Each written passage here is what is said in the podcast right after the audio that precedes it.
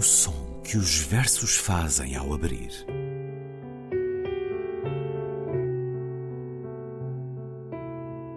Se leio um livro e ele torna o meu corpo tão frio que fogo nenhum o pode aquecer, sei que isso é poesia. Emily Dickinson. Com Ana Luísa Amaral e Luís Caetano.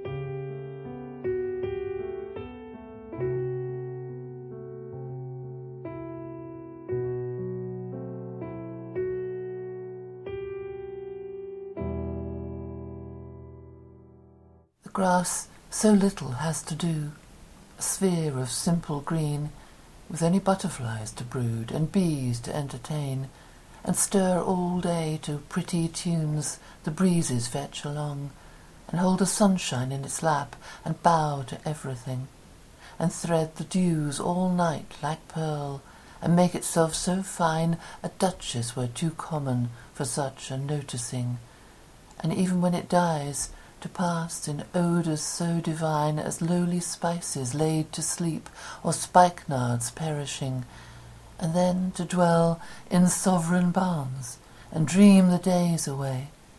The grass so little has to do, I wish I were a hay.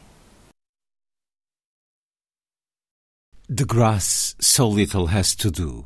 Tão pouco a erva precisa de fazer. Voltamos a Emily Dickinson. Na emissão desta semana, escutamos a leitura de Margaret Jul Costa. Belíssima leitura, a quem muito agradecemos, notável tradutora, uma grande senhora das letras. Sim, nós queremos muito agradecer a Margaret a sua disponibilidade, até porque eu pedi-lhe ontem à noite, mandei-lhe até um, um e-mail a dizer, pedido muito ousado, e disse, dizendo-lhe, querida Margaret, tu achas que conseguirás, mas tem que ser para amanhã, por volta das 5 e às nove e meia da manhã eu tenho um e-mail dela. Eis a, a generosidade. E aqui está. E com uma belíssima leitura, realmente. Margaret tem uma voz Absolutamente. Escutamos agora a tradução e leitura de Ana Luísa Amaral.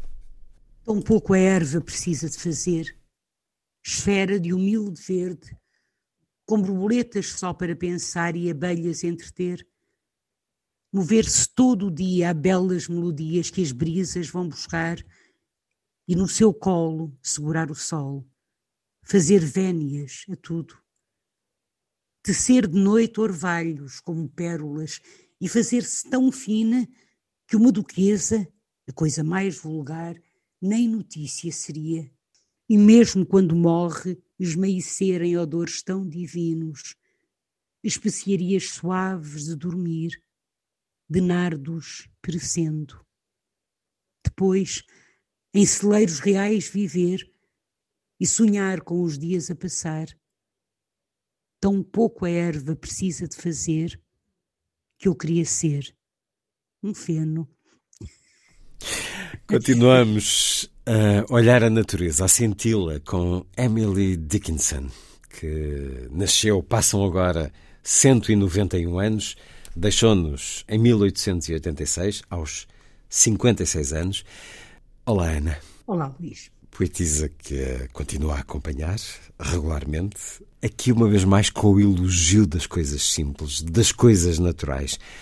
Um poema quase que bordado com natureza. E é um poema belíssimo, porque é um poema.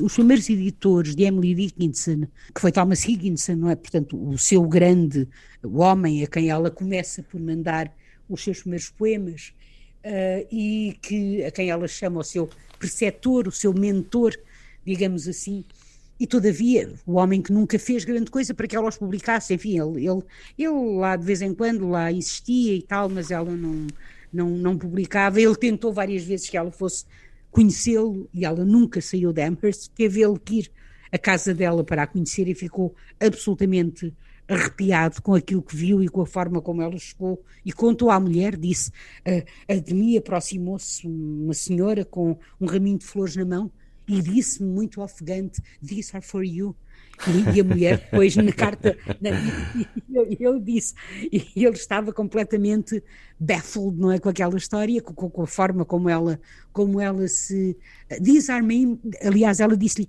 these are my introduction, portanto, esta é a minha forma de apresentação, disse-lhe ela, disse ela a ele, o raminho de flores, e ele disse, que coisa tão estranha, tu não imaginas, disse ela à mulher, eu fiquei muito perturbado com tudo isto, e a mulher responde-lhe numa carta: Why do the insane so cling to you? Mas porquê que tu só atrás pessoas loucas?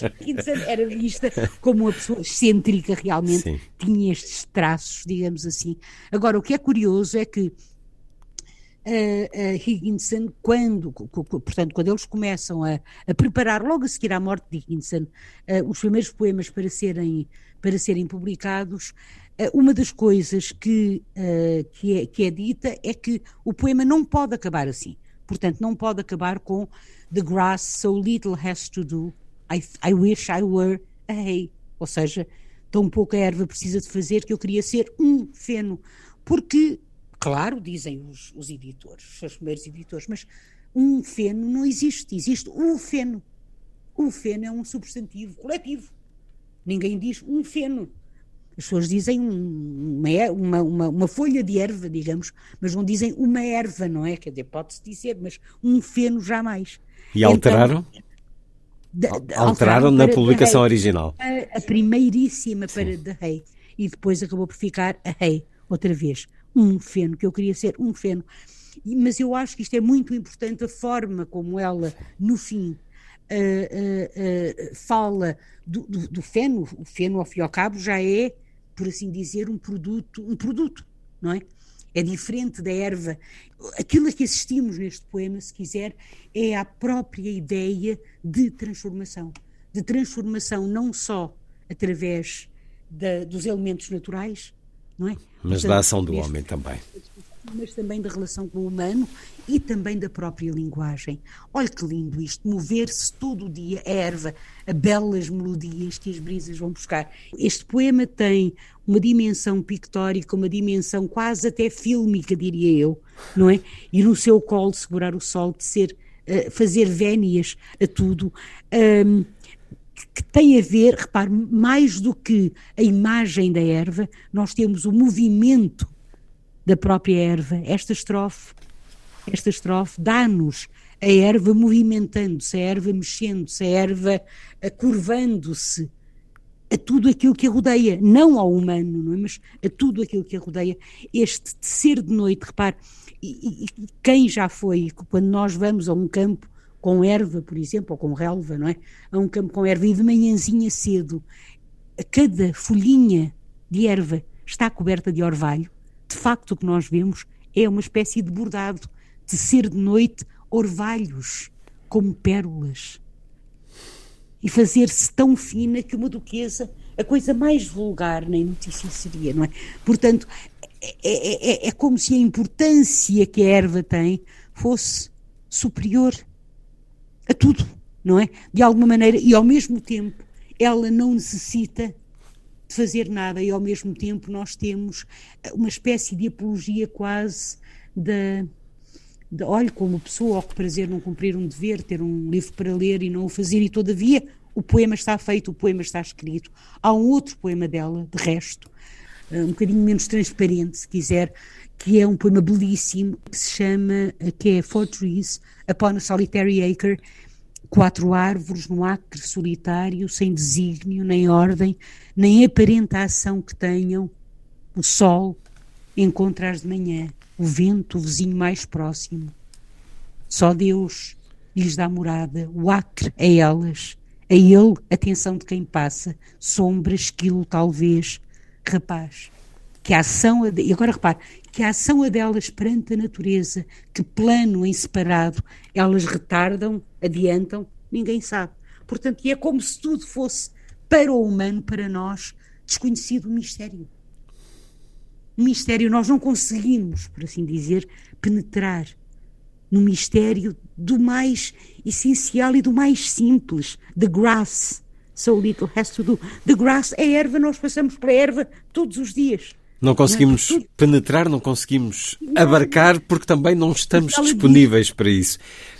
A natureza é a grande arte, é a maior riqueza. É o que ela nos diz neste poema. Exatamente. Está à nossa porque, frente. repare, está à nossa frente. Todos os dias nós vemos isto. Todos os dias, não é? Não temos que ver um campo cheio de erva, quer dizer, vamos pelo passeio fora e, e entre as pedras de qualquer Há uma passeio, perfeição, há uma pequena perfeição. Há uma pequenina erva, por exemplo, há uma pequenina folha de erva que rebenta. Há é? Vida, facto, não- há beleza. Exatamente, é, é e ela de facto não precisa de fazer a, a grande coisa, não é? Não precisa de fazer nada. Então, estes poemas, estes poemas da natureza, são poemas absolutamente extraordinários. Ó Luís, uma sépala, pétala e um espinho numa manhã de verão comum, taça de orvalho, umas poucas abelhas, leve brisa, alvoroço de ramos e rosa. Eu sou. Pronto. Isto é, é uma rosa uma- a autodescrever-se. Não é uma coisa linda. Emily Dickinson, que eu dizia a semana passada, é hoje considerada a maior poetisa norte-americana e a Ana respondia: Eu acho que ela é a maior poetisa de língua inglesa.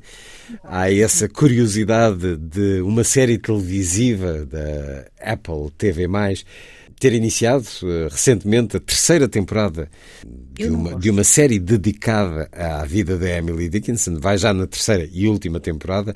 É uma série que, sendo histórica e baseada na vida e na personalidade de Dickinson, tem uma sensibilidade e um tom modernos. É uma história de coming of age, de crescimento de uma mulher que tenta que a sua voz seja escutada. Chegou a ver algum episódio, Ana? Não, vi em, vi em. Como é que se chama aquilo? Vi os trailers. Eu cito isto para dizer que se a série foi feita é porque há apetência eh, de um Ai, público com generalista certeza. e esta é uma série dirigida mais à juventude, à malta mais nova. E isso também é bom de alguma maneira, mesmo que a série não possa não ter grandes Ai, predicados artísticos, chega a uma nova geração. Claro, claro. Mas o Luís agora falou na questão do, do- da- da- enfim, da- dessa dimensão generalista. Ah, ah, é curioso porque quando, eu, eu julgo que foi no centenário da morte de Dickinson. Ora, Dickinson morre em 1886. 886. Portanto, em 1986, o governo norte-americano fez um selo para comemorar o centenário da sua morte. E o que é interessante, porque o Luís agora fala na questão, na questão generalista, não é? Portanto, o que é interessante é que o poema que eles vão escolher é um poema tão anódino, chamemos-lhe assim, que é If I can stop one heart from breaking, I shall not live in vain. Portanto, se eu conseguir uh, uh, impedir que um coração se parta, agora vou fazer uma leitura completamente uh, selvagem, não terei vivido em vão. Ah, if, I can ease, if I can ease one life the aching or cool and pain, se eu, se, se eu tiver conseguido diminuir a dor de uma vida ou acalmar um sofrimento, ou ajudar um, um, um pinta-roxo que caiu do ninho novamente para o ninho, eu não terei vivido em vão. Mas quer dizer, isto é um poema completamente vitoriano, na linha vitoriana, percebe? E é este poema que figura, veja que diferença entre esse poema e o Eu queria ser um feno, ou e o Quatro árvores num, num acre solitário, sem desígnio, em que real, ou aquele Before I had my eye put out antes de eu ter tido o meu, antes que me vazassem o olho, quer dizer, este, há um poema dela em que o olho vagueia pela sala. Portanto, são.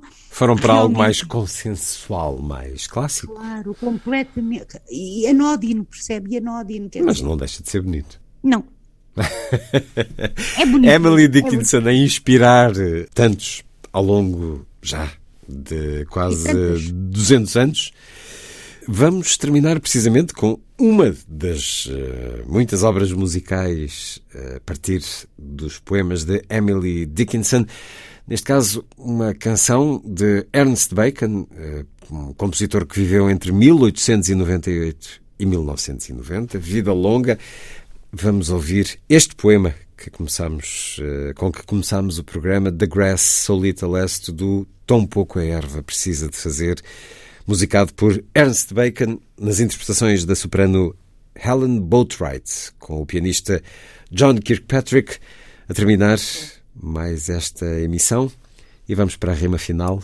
Ana, até para a semana. Até para a semana, Luís.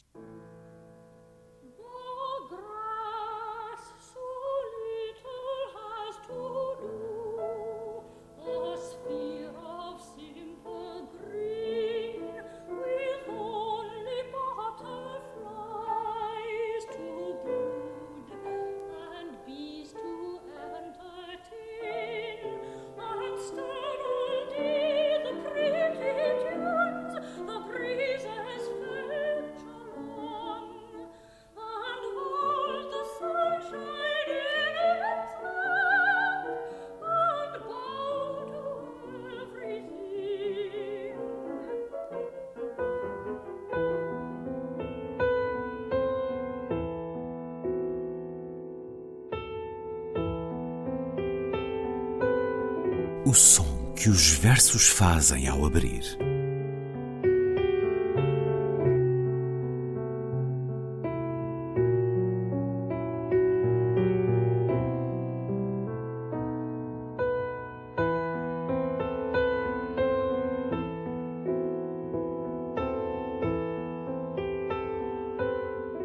Com Ana Luísa Amaral e Luís Caetano.